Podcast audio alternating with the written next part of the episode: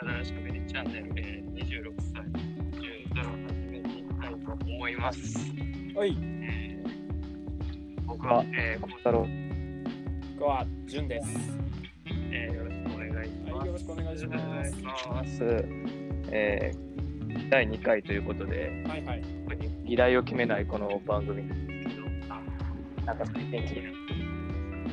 なる何かい、なんかあれやね、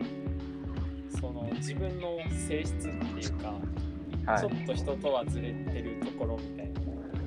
い、なるほな話と、ど。いいと思う。っはていい、うのも多分あれかな、俺のインスタグラムを見か、フェイスブックを見ての、そうそうそうそう、あれめっちゃ気になって、うんあれを上げた経緯としては、はいはいはい。まあ、なんかちょっと前から、あのー大人の ADHD っていうのがうんうんうん。なんか意外と NHK とかで特集されててあ、そうやったね。うんまあ、その時何も思わずにうん見てたんやけどうんうん。なんか仕事で一回精神科医の人にインタビューすることがあってはいはいはい。それで話をいろいろ聞いてるとうん。なんか自分っぽいなってなって。おー、そうやったね。でまあ分野に行っていろいろもうやってたらまあまあなんか分かりやすく書いた本も多くてん。はいはいはい。でいろいろ調べてるとうん。まあドンピシャやなっていうのがいろいろあったんやけど、えーはいはいはい。例えばそも例えそばも。えうん。ー ADHD っていうのがうん。注意多動あ注意欠如多動性障害はいはいはいはい。でってまああの分かりやすく言ったら、まあ、授業中じっとできうん。あのうん貧乏ゆすりとか手動かすのが多いとか。うんうんうん。そういう行動が、まあ、目立って、ちっちゃい時にその病院に連れて行かれた子とかは、そこでななんんかかいろんな検査を受けて診断されるみたいはいはいはい。な。けど、その多くの場合、まあ、そこまで気にならへんうん。とか、まあ、大人になって仕事をしだしてから、例えばうんデスクが片付けられへんとか、はいはいはいはい。その締め切りをよく忘れるみたいなのが、あの自分で気になっていく人が多くて、みたいな。うんうんうん。今日本の場合その子供の時に言ったらし一応あれは障害者手帳出んのかな出えへんのかな、うーん。まあそのまうんうんあ、親とかによったらその自分の子供にハンデがあるとかでうん。負い目感じたりみたいなのがある分やっぱ親もなかなか連れてうん。行かず放置しやすくてはいはいはい。でお大人になってから自分でうん気になっていったらみたいなことが多い。でけはどい大人になっていってうん。うん。からなんかグレーゾーンって言ってグレーゾーン。はいはい。多いかもねみたいな診あ断をされること。あが多いから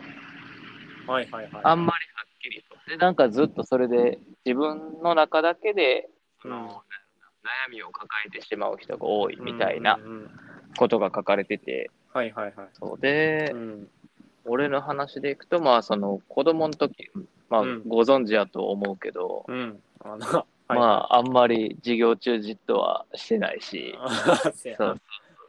常にまあ今もそうなんやけどなんか、あんま一つのことに没頭してずっとやってるっていう人はいろんなことやってるみたいなうんうんうんうん。ことが多いから、うんまあ、ちょっと本読んでみたらそうやったなっていう感じあーなるほどね結構じゃあ何やろ大人のって言ってるけどその内容としてはまだまだなんかいろんな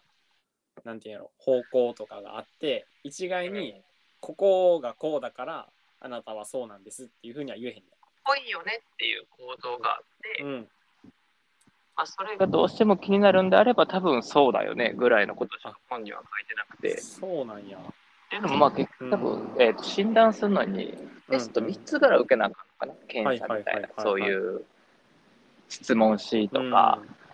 そういう精神なんとかチェックみたいな、うんうんうんうん本当は受けないといけないのを、まあ、本で読んだだけで、あの分かるようにしてる部分うん、うんうんうんあれではあるんですけど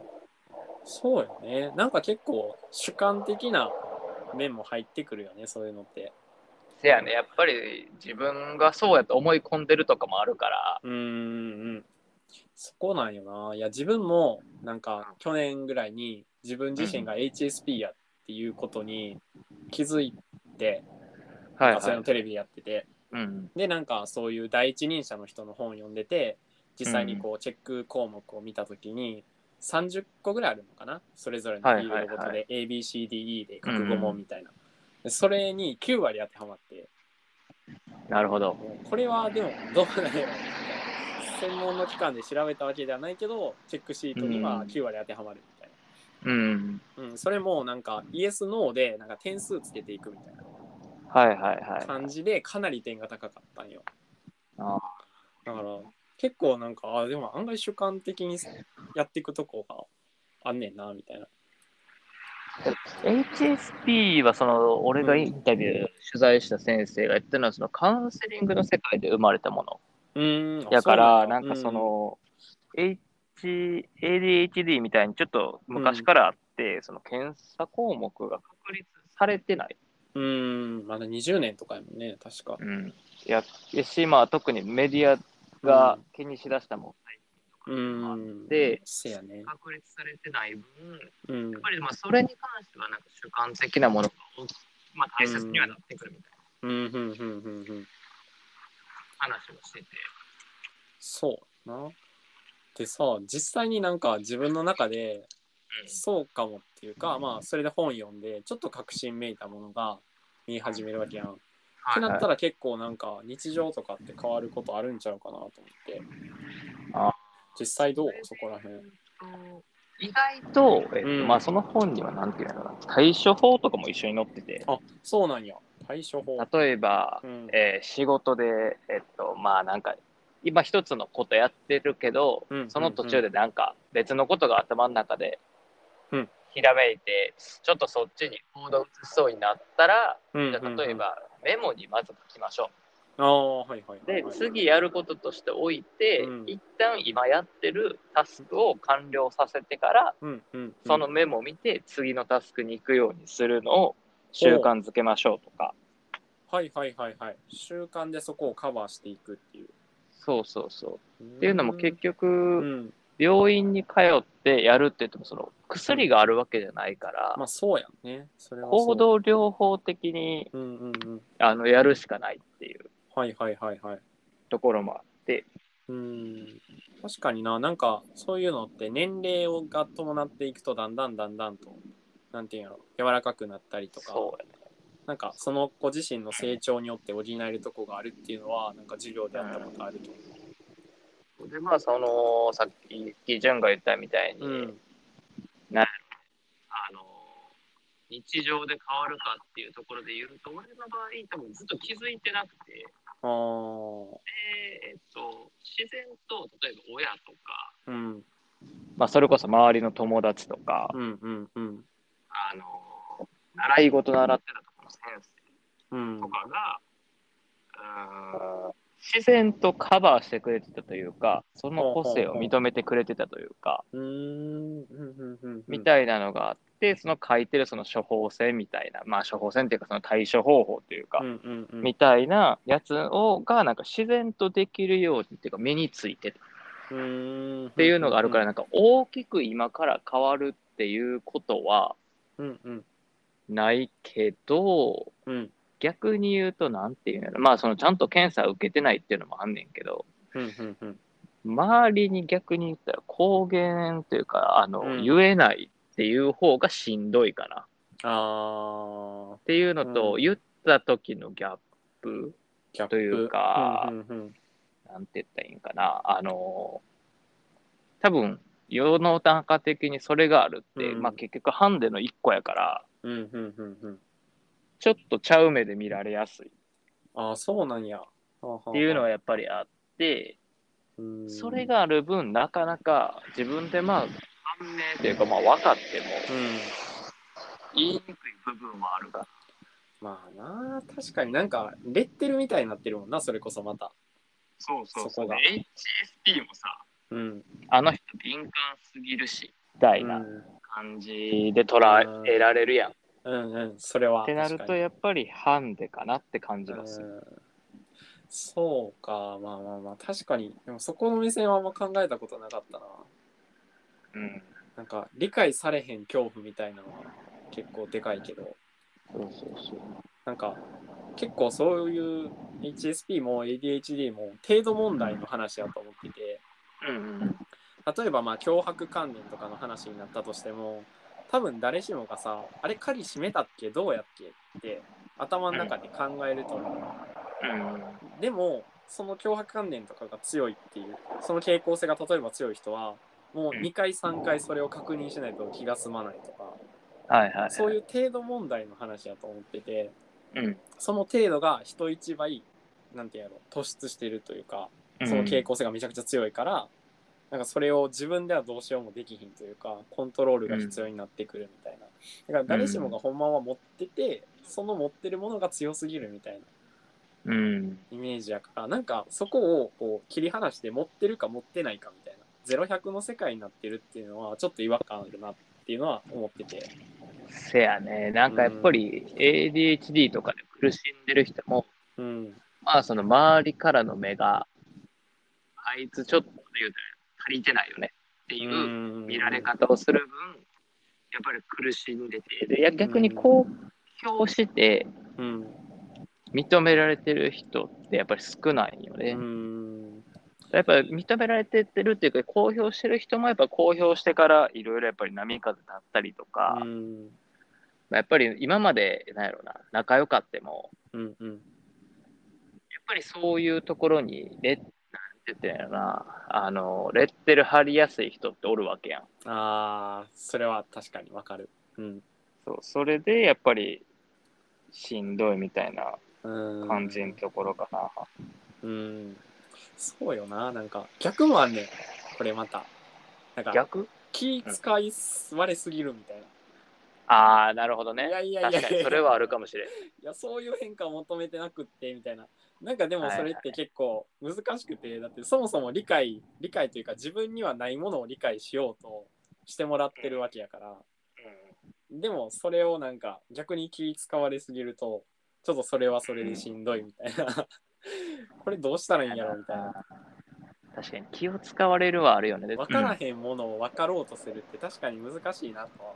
思う確かに、それめちゃめちゃ言ったら、こっちもエネルギー割くしね。うんなんかそれって甘えちゃうみたいな典型的なとこで言うと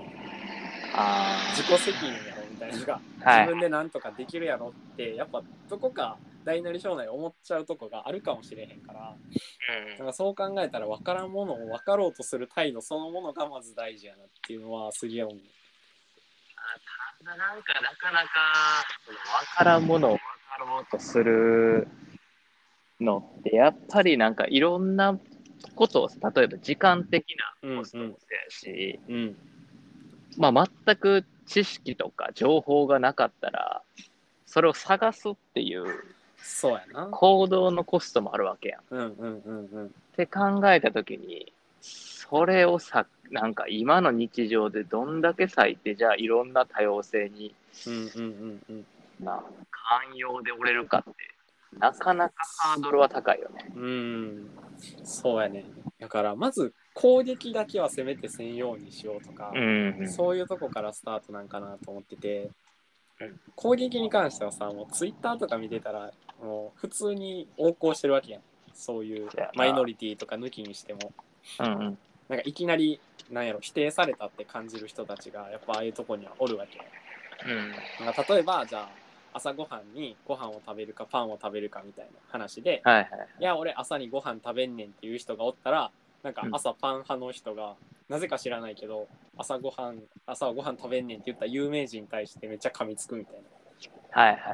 ななんかそんな構図があるからなんかいつまでたってもマイノリティに対する理解まで話が及ばへんのじゃないかなみたいななんなんやろなってめっちゃ思ってまうねんあれ別に攻撃したわけじゃないねんけどされたって感じるみたいなちょっと話しちゃうかもしれんけどけどそれまあ俺らがよく聞いてるポッドキャストでもさちょろっと話出てたやつに近いと思うよ。うんうんうん批判から始まるのがデフォになってる人あっておあると思うんよ。うんうんうん自分とは違う意見の人とか、うんまあ、例えば今やったらオリンピックのやったやらないやったことがどうなんやとか、うんうんやらんのがどうなんやみたいなのに対するうんあれを最終まあなんかやって終わってもうたらさなんか選う手んらも楽しんでたし、まあそうやないい結果も出たからいいよねうんうんみたいなんがあるけど、うん、なんかそれまでは結局もうなもうどんだけけなしたみたいなデフォルトになってる人うもん、めっちゃそれがあのあったとか、なあなんかすげえなんかそれ出だしたら止まらんみたいななんかそれのあ根源がどこにあんねやろうってめっちゃ思ったことがあって小学校の段階ですでにそれは起きてるわけやんかあなんか例えば誰かがまあ男の子 A 君がうんなんか誰か泣かしましたみたいなうんうん泣かしたらその A 君がいきなりめちゃくちゃ悪者になってクラス中から叩かれてうんなんか先生来る頃には A 君もめっちゃ泣いてるみたいななんかちょっと半分ぐらい身に覚えがあるような感 じだなあれ A 君側やったっけ、定感があるかもしれへんうん、なんかそれの時点でもうなんか始まってる気がすんねんなそういう傾向がそれってけどさっき言ってたその分からんものを分かろうとするコストうんうんうんを、まあ、避け避かないっていうのがうんデフォルトになってしまってる環境で育ってるっていうのはあると思うよ。うんそうやんなそこでなんかそうなる時点でもうそれがデフォルトやもんなそれが染みついてるわけやもんねうん、だからなんか、まあなんか最初のあれとはだいぶ離れるかもしれんけど、うんうんうんなんやろ分からんもんを例えばうお、ちっちゃい時にこれ分からんねんって親に言ってうんうんうん親が例えば教えてくれるとか一緒になって調べてくれるとか、うんうんうんそういうのがない環境で育つと分からんもんは分からんもんみたいな。うんうんうんうんうんで例えば学校で聞いたあの誰か誰々が言ってたから知ってる、うん自分の分かるもんやねんけどうんうん自分からじゃあ分かろうっていううん行動の癖づけみたいなのができてなかったらもう多分それはそのまま大きくなっていくんやと思うねんな。あーはいはいはいはい自分で調べようとしないそうそうでそれが結局まあ大学になった時にもう単位だけ取ってうんうんうん卒業しあーはていみたいなはいはいはいになったりとかはいはいはい仕事で仕事やりだしてからうんうんなんやろな、その能動的にやらんとか、うんまあなんか、な全然業種の違うとか知らん会社に行くとか転職するってなった時に、最初ってもうどんだけ自分から先輩に聞けるかとか、うん上司に聞けるかみたいなのをやらずに、もう言われたことだけやって、給料もらって、うんうんじゃあ定時に帰りますみたいな。うんうんうんうんに多分直結していく。そうやなもうそれがなんかグランドデザインみたいな感じやなで逆にそうなっていったら、結局そのつい家帰ってうんツイッター見て、うんうんうん俺ご飯派やけどこいつパン派って言ってるわみたいはいはいはいはいななんかでパン食ったらこんなんなんのになんか分かってないよなこいつみたい な書き方したりとかああ相手がになっていくんやと思うよねそなんやあーなるほどねいやーそうそれうんうんうんなんか意外とそのテレビに出てる著名人とかさ、うんうんうんまあツイッターだけで知ってるようなさうんまあ著名人の人らってさ多分それに苦しんうんなんかそれをどっかで経験上やめようってなったから、うんなんかそういいう発言はせんし、うん基本スタンスとして分からんもんあったら分かるまでやろうみたいうんはいはいはいなが強い気はするね。うんそうやっぱりそういう人だってやっぱりそれなりになんか会社やってたりとか、うんうんなんかで有名でとかうんうんうんやっぱりなんかズバ抜けていってる気はするんよね。そうやななんかそこで試行錯誤があるからそういうふうに登っていくんやろなせやなそれは大一本のきい。軸じゃないみたいなうんい、やでもなんか結構今の腑に落ちたわだからそうやっていろんなことをやったりとか能動的に動くことによっていろんな経験が蓄積されてその経験を元に分からんことを想像できるようになっていくみたいせやなそれはでかいと思な。う。いや多分それができた時にまあ多分純もそううん俺もさ例えば HSP やって分かったりとうんうんかうん ADHD やって分かった時にさいっちゃん最初にさ出てくるのってさ批判されるかもうんなんか周りに気使われるかもっていうでっかいもうんんうんうんバンって急に出てくるやんうんうんうん。確かに。けどまあこうやって喋ったりうん。まあ気の知れた友達とか、まあ、よく集まるメンバーに言ったりっていうのがさ、できた瞬間にそれってなくなるやんうん。うん。そうやな。案で外そ受けれ入れらがれる。そうそうそう、でそれができて自分がなんやろなそれを乗り越えてる分他人に強くなるというかなんか自分に向き合った分他人に寛容みたいなうん。うん。それは確かにな。めっちゃわかるわ。部分があるからなんかそこなような気もするよね、そうやな。なんか、うん。そこは確かにある。自分がわ分かってもらうっていう経験をしたりだとか、自分のことを分かったことによって、なんか相手が逆になんか、それをやって、なんていうの、自分はこうやけどって言えなかったりしたときにうん、全然言ってくれていいよみたいな。そうそうどそんうな話でも大丈夫よみたいなマインドで折れるもんね。そうやねいや正直俺もなんかインスタの投稿の文章でちょろっとは書いたけどうんうんうんこうやって口頭で言えてるのってまあ純とかまあ数人ぐらいなんよ、うん、ああ、そうなんや。うんうんうんまあなまあ、なおかつ親なんか絶対言われへんし、まあ、まあーあちゃんと検査受けてないっていうのもあるけど、うんうんうんやっぱりな言いにくいけうどんどっかで言わなあかんし、うんうんうんうん。そうやな。いや、自分はなんか 親にも本ちょっと読んでもらったな。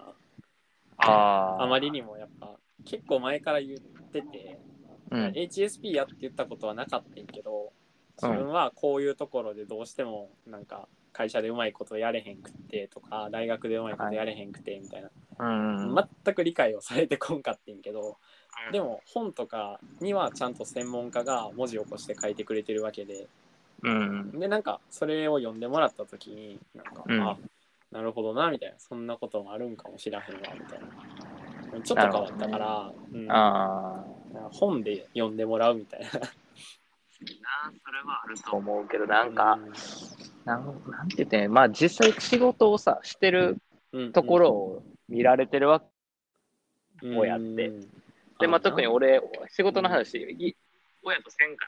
らうん、あ、そうなんや。なんかこんなんあってイベントがどうとかっていう話はすんねんけどうんうんうん。なんかその仕事の進め方でどうとか、ああ、はい。なん、か、まあ、人間関係でどうこうみたうんうんうん、いな、あんうまんり。俺もせえへんようにしてて。っあ、そうなんや。うんていうのはもうう、んなんやろな、人間関係とかでも、う小ん、学校から衣装上はいろいろ知ってると思うけど、いろいろあるやんか。まあまあまあまあ、いろいろな。 っていうのが、まあ、ありすぎたんと、まあ、そうんの時やっぱり、なんか学校とかの先生とか、親とかにな、ただいま迷惑をかけてた時期もあったから、うんうんうん。なかなか言いにくい。あもうその分、まあ、まあ、俺の場合はな検査でもう出るから、うんまあ、いつかは受けなあかんのかなと思うけど、うん。そうやな、なんか。まあな、それは、でも受けようとは思うんや。受けようと思うっていうのも、うん。会社にも似たような感じの人が多いね。はいはいはいはい。もう40、50ぐらいかな人うんうんであったりとか、うん。お客さんでもっぽいなとかうん。いう人もおったりとか、うん。で、まあ、学生の頃にやってた、その、バイトの生徒とか、うん。今やっぱりおったしってなった時にはいはい。子ど、まあ、特に子供の時で過保護な親とか、うん。まあ、なんかうちの子はなんか迷惑をかけてうんうんうん。ってなんねんけど俺からしたら個性やと思うねんうん、ってなった時に、うんまあ俺が実験台のモルモットじゃないねんけどうんなんかその別にそれでもこんな感じでは生きていけんでっていううんうんうんのができた方がいいかなって思うよ。いやーそうやなそれめっちゃ共感できるわうんだからめっちゃわもうかそるれやったらうん判断して、まあ、例えば、うん電区でも多分、電場合で自分のなんかその自覚がある場合って、うん最初に言ったみたいにグレーゾーンらしい。はあはあはあはその項目的に言ったら、例えば50個あって、うん40個当てはまったら、ドンピシャ、そうですってなるあけど、例えば30個とかやったら、うん先生によったら、あ、じゃああなた違いますねってあなんーで、言ったら判断値以下やから。なるほどねけど、ほんまはそれを見逃して、じゃあゼロですって言ってしまうと、あかんらしくて。あももう30個ついはいはいはいかほんまにマジでなんていうんやろなその症状がない人ってもうゼロにしかならんらしくて、あそうなんや。えー、そうまああっても5個ぐらいとか、ほうほうほうほうもうそれが30個とか例えばついてる時点で、うんうんほんまはそう判断してあげないといけんいけへんけどうんうんうんうん。今のそのルール的にはグレーっていうかもうゼロなんよねえー、あそうなんや。だからもうそのやって、うん例えばもう30個でじゃあちゃいますって言われても、うん。まあ、この検査を受けてこんだけの項目数分のまあこんだけが当てはまって、はいちゃうはって言われたけど多分そうやって自分で公言してる方がい、うん。そこに対する理解は進むんかなって思ってるうーん。からまあ受けなあん。かんかなと思う。えー、じゃあ検査自身がなんかちょっと0か100かみたいな。っうん、っていうのも多分まあ、うん。うん精神疾患とか心理学の世界って、もうな質問紙で平均値取ってとか、うん、関係があてってみたいなんでしか出さへん世界やからああ、相関とかね。そううんそうそう優位性が多分30個とかやったら微妙に出えへんくなる値やから、じゃあゼロでみたいなな。そうなんや。そうそうそうえけどもそれをしちゃうとうん終わっちゃうかなっていう感じはするからやったらもう言ってしまってーうんうんうん。る方がいいかなっていう感があ、そうやな。うん。確かに、それは山岡が言った通り、個性っていうところも半分はあるからな。そううんなん、かまあ俺は多分ほんまマジでラッキーなんやったと思うねんけどうん。なんか俺習い事さめっちゃやらされてた時あって結局続いたのがピアノとプールだけで、っうんうんうん。ていうのもどっちもなんか体の一部を動かしてるのになああ、動きがある。そうそうそううんうんピアノも椅子には座っとかなあかんけどうん。うんあまあ足元動いててもさうんうん。分からんやんうん。手で押し確出かすもんやからにうん。だからまあ俺がずっと足落ち着きのない足で手だけで弾けてても、うん。なんかそれを咎められることがなくてはいはいはいはい。そうでなんか例えばうんもうクラ、ピアノなんかやってる人って多くはさもうクラシックだけやってきましたみたういなんうん。人が多いけどクラシックってなんか練習量に比例するとこあるやん吹奏楽やってるジャンとかやってる分かると思うねんけど、まあな、なんかいろいそろうそうそう標本させられるもんな、最初。そうだからもうそれが向いてないからじゃあ、うんもうなんかジャズとかはなんいかポッはプ、いはい。 j p o p で最近流行りの曲をの、うんうんうんをやろうかとかって言ってくれる先生やったかえーらあ、すごいできてるみたいいな。な。うんうんけどそれをなその時にさこれですって別に公表してたわけでもなければ、うん自分らで分かってたわけでもないし、うんうんうんでなんか自然とそうやってくれてたみたいうん。なるほどね。そうだからなんかいまだに大人になってもうん、うんうん年に数回なんかあったりとかもするし仲良くておーいや、そこやろな。だから、なんかピアノっていうのは、だからある程度生徒の個性っていうものを、個性っていうか、そもそもその生徒は違うっていう前提でやっていって、ああ、個性まあ多分俺らが子供の時から比べたら、ような人も増えてまあそうやるな。とは思うけどやっぱりどっかで、なあそれを公表したからバッシングされる人が世の中におってっていう状態、まあそれは一定数しゃあないと思うんよね、うんうんうんうんやけどみまあ寛容な人が増えればいいなはあるかなそういやそれ最近めっちゃ思っててさ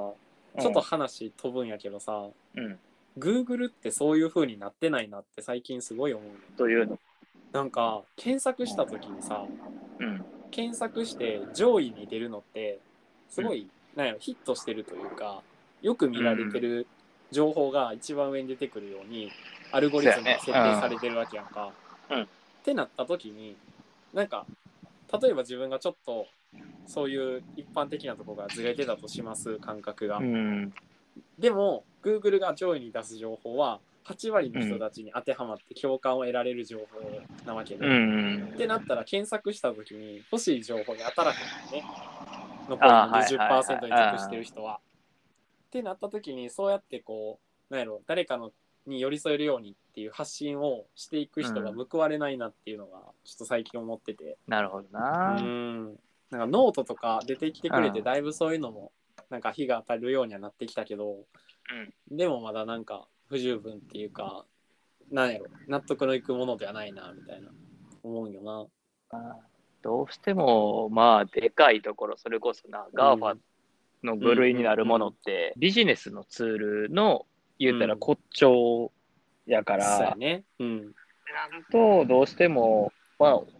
可能な限り多くの人に届けるような仕組みではない、うっんうんうん。ていうところがどうしても強い分なるよね。そうなんよな。だから、結構そういうコミュニティはオフラインじゃないと作れへんのかな。せやなおまあもちろんオンラインも使うオけフラインど、うんメインはオフラインで、で、まあでも逆に言ううんと、そこに GAFA は入ってこれないっていう。そうやね。うん。それは強みでもあるなとは思ってて、なんかそういうことを最近考える。あーっていうのとまあ多様性を全部拾うってなった時に、うん。ただでさえなんていうの人一人のさ体の構造ですらさ、まだ不明なところが多いの、うん。じゃあそこから発せられてて世界中今何何億人おんのかな65億ぐらい5億ぐらいの人がさ発してる思考性、全部拾うってなったらさうんうん。マジなんか、F、SF の世界やんそうやな、もそうそうっていうのにまだ多う分ん達せれる、多分技術力はあるんやけどう。うんうんそれこそさっき言ってた分からもう分かろうとするうん。うん。人間の思考レベルが多分達してない。せやな。うん。いや、確かうに。ん、うん。もうそれをやると多分今以上にうん。今ってある程度うん整列というかうん。均等がどっかで取れてる世界なんやけど、うんそれが取れへんくなると向こうがね。うん。もう一回じゃああいつ分からんから爆弾落としとこうみたいな話になる可能性はあるってことじゃない、うん。そうよな。そこがなんか排他的になった瞬間ってめっちゃ怖いよな。そううんだから結局今はよくまあ大勢の人に分かりやすいものがヒットして、まあ、ちょっなるほとどね分かりにくい本は、まあ、オフラインもしくは、まあ、一うん部、うんうんなうん、多分ネット上にもそういうコミュニティがあって探せばうんうんうんうん出てくるみたいな、そうそれやなはちょっと時間がかかりますみたいなうんうんうんのが限界値なんかもしれへんよね。うん確かにいやーだからなんかそういうモヤモヤを抱えて入っていける場所っていうのが増えていくといいよねなんかそれはアフターコロナの世界でありそうな気はする、まあ多分今まで以上にちっちゃいコミュニティの重要性って多分うん、出たから、うんうんうんでまあこういうコンテンツが発達したりとかうんってなった時に、まあこの番組全然どこにでもどこにも言わずうんだらだら始めてるだけやけど、うんまあ例えばなんかすごい、まあ、今言ったみたいに HSP とかうんうん ADHD で苦しんでる人がなんかいろいろやってる時にたまたま出てきて、じゃあ俺ら二人が喋ってることがすっげえわかるってなってうんつな、がったりとか、うんなんか影響が出た時に多分意味が出てくると思うよね。うんそうやななんかリプもらった瞬間になんかめっちゃ嬉しくなるやろなそれはそうそうそうだからそういうもう奇跡かもしれんけど、うんそういうのをやっていくっていうのが唯一の方法なんかもしれんよね、今は。発信し続けることやね。だからう、んこの番組が誰かにつながることをはい。目指してやっていくのが一番いいかなというところでございます。せやね。いい感じにまとまった。 まとまったんかなああわからんけど。